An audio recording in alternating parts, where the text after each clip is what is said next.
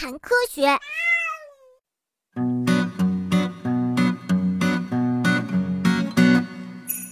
狮子与人类的历史息息相关。狮子是长在人、猫、狗等哺乳动物身上的一种没有翅膀的小昆虫。世界上有数百种的狮子，其中吸人血的狮子只有三种，它们就是生活在头上的头虱，还有生活在腋下和阴部的阴虱。每种狮子都需要在特定的动物的身上生存，狮子的这种习惯被很好的利用在了人类历史研究上。What？体虱主要是生活在人们穿的衣服上，所以分析体虱的遗传基因，就可以推断出人类是什么时候开始穿衣服的。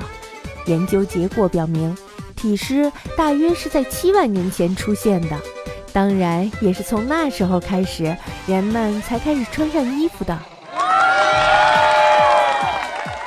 另外呀，美国的一些研究人员还通过对头虱分布的研究，验证了人类最初起源于非洲的非洲起源说。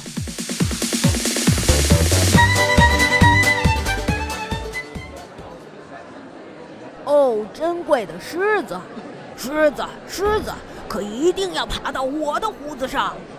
哦，不要爬到我的胡子上。